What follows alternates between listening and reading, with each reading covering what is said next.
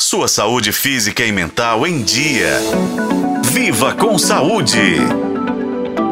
Conviver com TDAH, transtorno de déficit de atenção e hiperatividade, durante o momento de estudo é desafiador para muitas pessoas. Isso porque essa condição pode interferir diretamente na vivência do indivíduo, podendo ser um pouco mais ou um pouco menos de acordo com o grau do transtorno. E vale chamar atenção para esse assunto porque só no Brasil cerca de 2 milhões de pacientes sofrem com esse problema. Mas com os recursos certos, os estudantes podem melhorar a sua relação com os estudos. E aqui vamos aproveitar para dar algumas dicas para você que está nessa situação ou tem alguém que está passando por essa situação. Bom, primeiro é importante dividir as atividades em blocos curtos, já que o TDAH dificulta a concentração prolongada. Por exemplo, estude de 25 a 30 minutos e faça uma pausa curta de 5 a 10 minutos para recarregar as energias.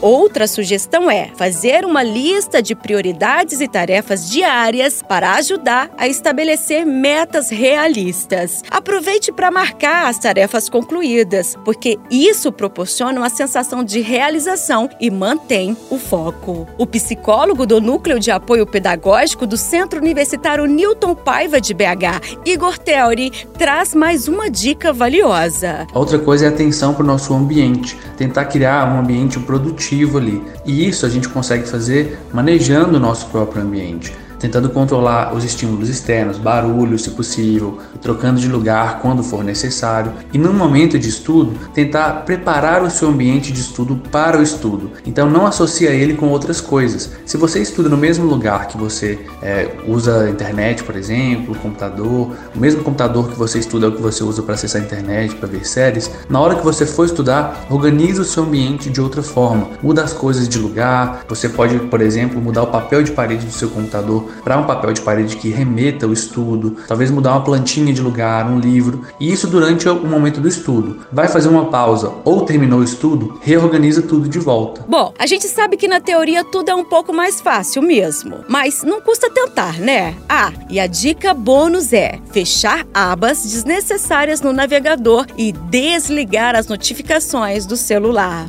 Por fim, não deixe de buscar apoio profissional e lembre-se de ser gentil consigo mesmo e não se culpar por momentos de distração ou dificuldades. Eu sou Nubia Oliveira e este foi o podcast Viva com Saúde. Acompanhe pelos tocadores de podcast na FM O Tempo.